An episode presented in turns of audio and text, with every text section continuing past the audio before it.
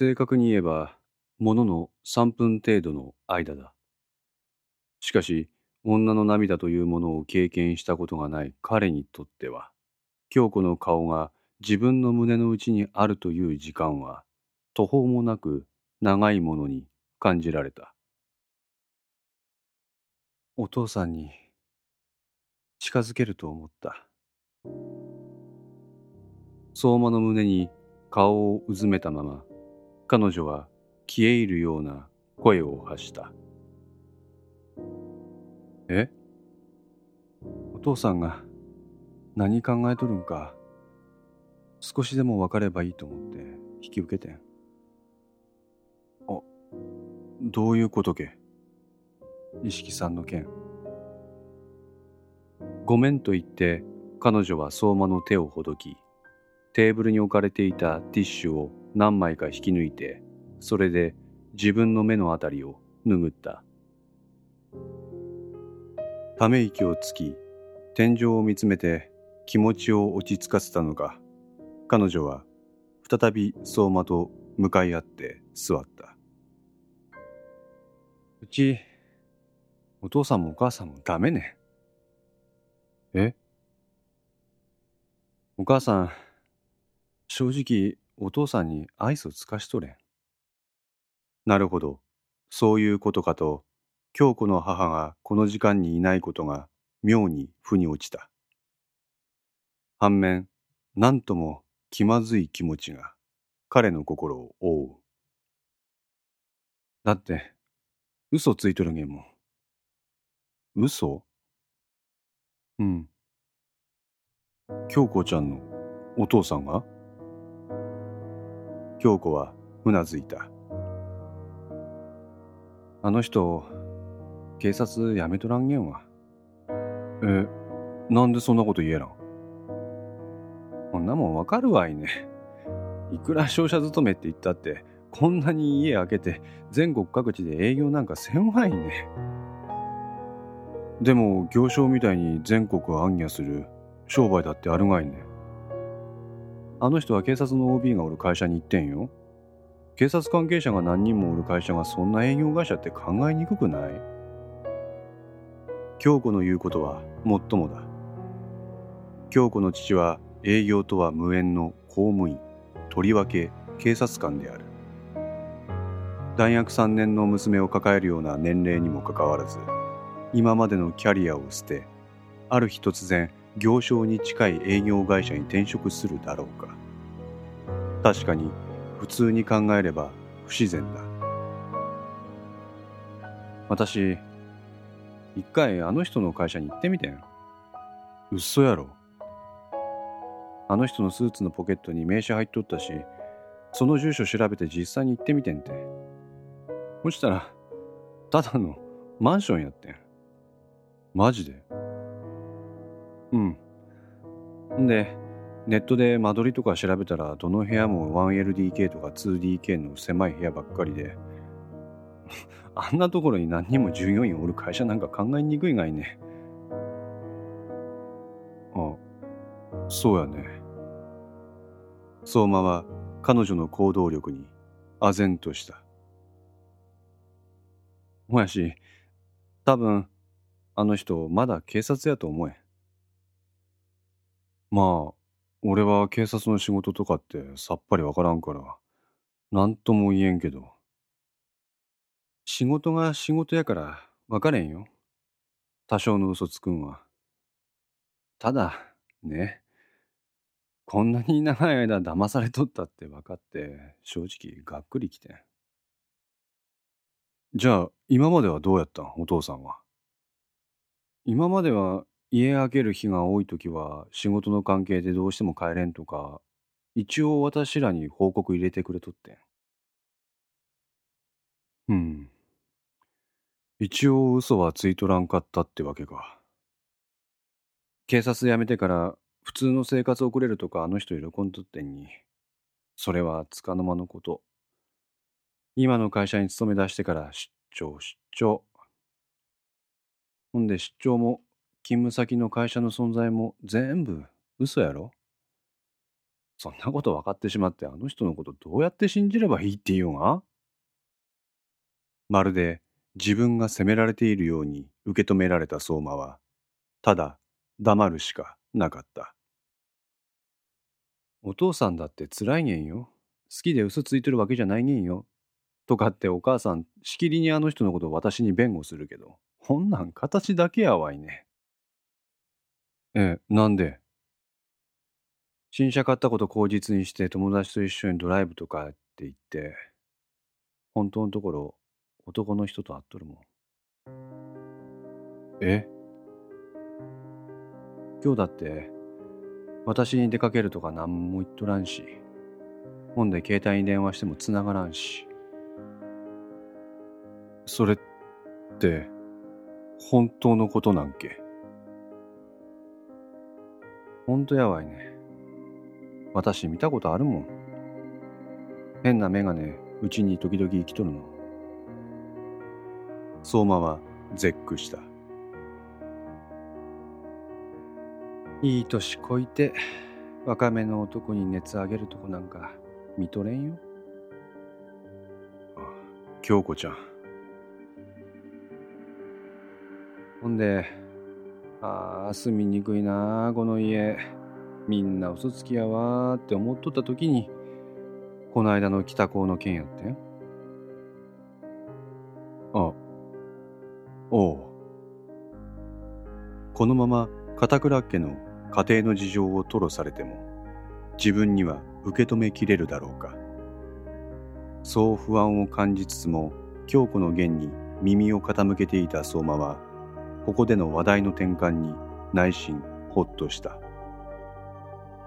石木さんからの手紙って西田先生からもらった時、正直私すっごいめんどくさがってん。え、だって、あん時京子ちゃんの方が乗り気やったがいね。京子は頭を振る。ううん。はじめは何なんこの展開って思った。じゃあなんで、なんか、ちょっと思い出してん。そういえばあの人、時々石木さんのこと家でこぼしとったなーって思って。え、どういうこと？あの人、まだ警察辞める前ねんけど。そう言って京子は当時を振り返り始めた。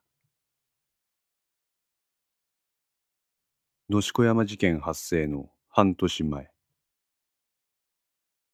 ただいま。高校から帰宅した京子は玄関で靴を脱ぎ、そのまま階段を上って自分の部屋に向かった。やが、ジャージ姿の片倉が読んだため、彼女は途中で足を止めて振り返った。何？お前な、一応帰ったら家族に顔見せれば？ああ、おったんや。おったんやじゃない。帰ってきたら悪いんか。靴もちゃんと揃えなさい。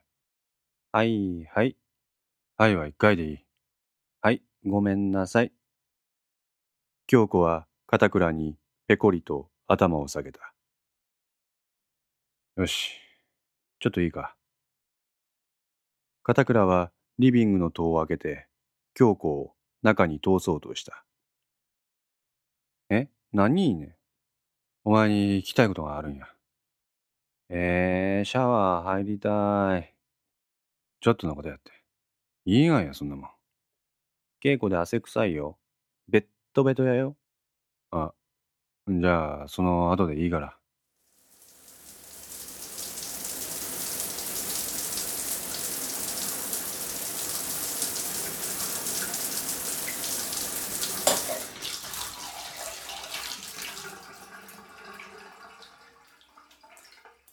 シャワーから上がり、濡れた髪の毛をバスタオルで拭きながら、京子はリビングにやってきた。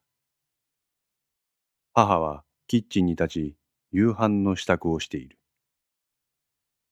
んで、何けお父さん。新聞紙を広げていた片倉は、それを畳んだ。ああ、京子。お前、一式ってやつ知っとくか。一式？ああ。京子んとこの部活の先輩や。結構昔の人間やけど。ああ、知っとるわいね。おう、どうしとる？うちら剣道部の歴史の中で唯一県体で団体戦で準優勝の成績を収めた時の部長やうん、ほうか。どうしたん？冷蔵庫からアイス棒を取り出してそれを加えながら京子は片倉を見つめた。京子はその意識と面識あるんか？うん。んいつ？え？ほんのつい最近。え、つい最近って？先週。先週？どういうきっかけで？え？なんか久しぶりに稽古したくなったからって言って、防具持ってうちの学校まで来て稽古をつけに来てくれてん。稽古？うん。で？でって、ずいぶんご無沙汰やって言って、正直体が動くかわからんけどって言っときながら、実際稽古したら私らコテンパンにやられてん。ほんで、いい動きしとるからその調子で頑張ってって言われた。で、え？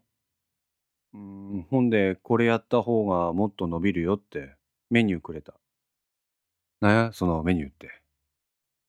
かかり稽古と囲碁の本。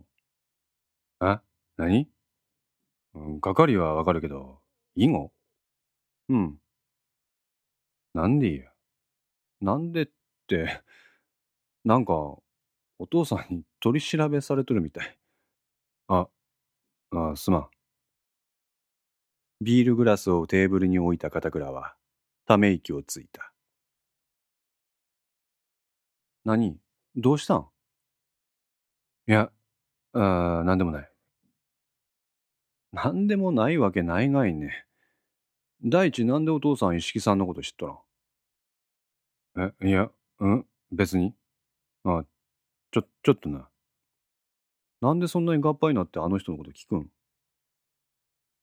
あ、まさか、あの人のことを操作しとるとか？いや、そんなんじゃない。じゃあどんなん？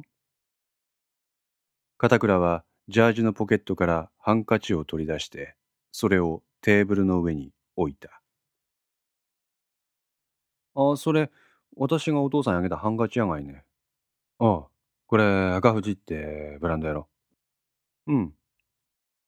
イタリアのブランドで、カバンとか財布とかの小物中心に結構人気ある。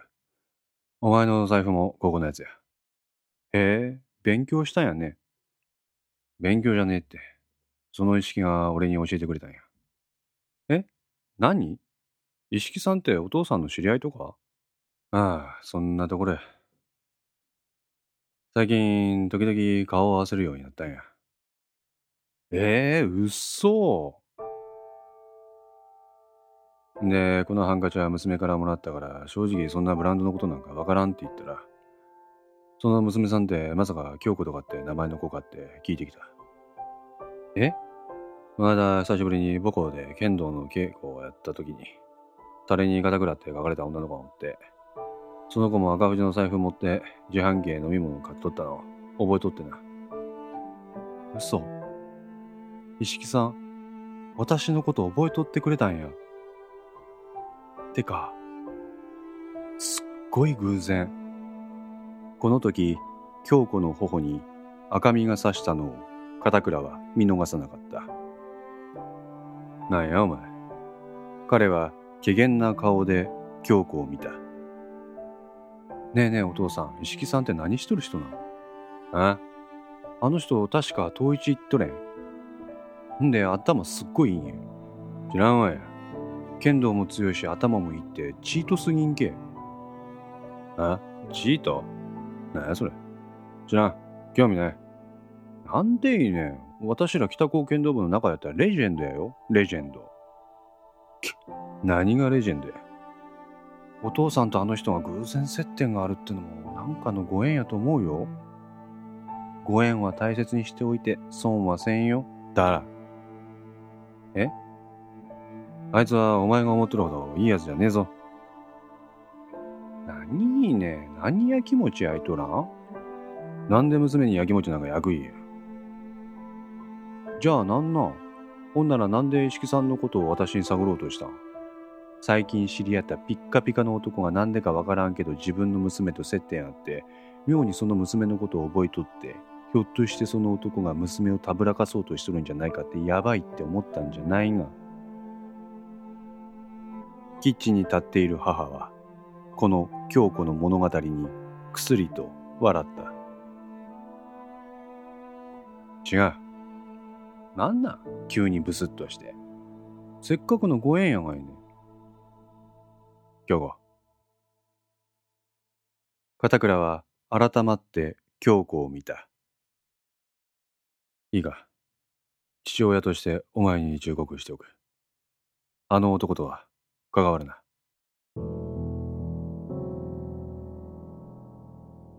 なんで？理由はここでは言えん。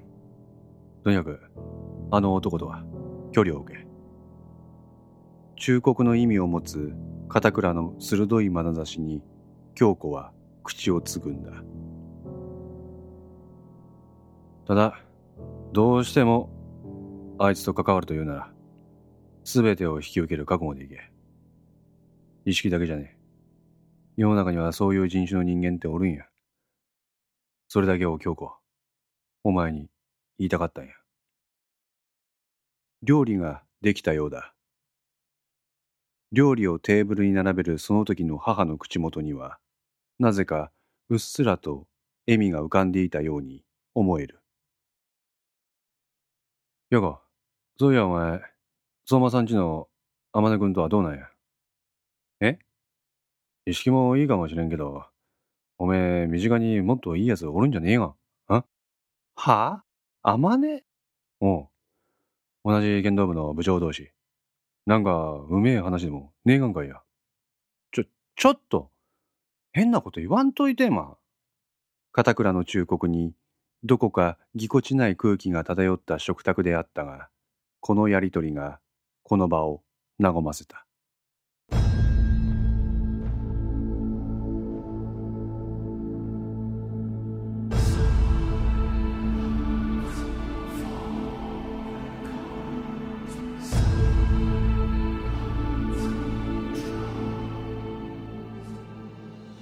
このセンツいかがでしたでしょうか？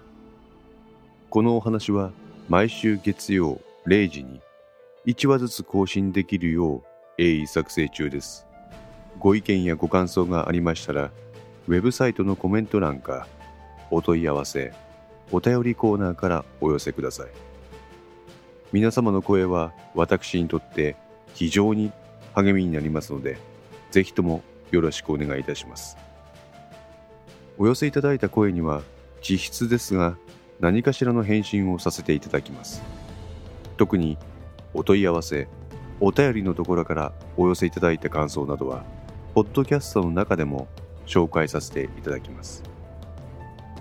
また iTunes Music Store の中のレビューも頂戴できれば嬉しいです。それでは皆さんまた来週。ごきげんよう。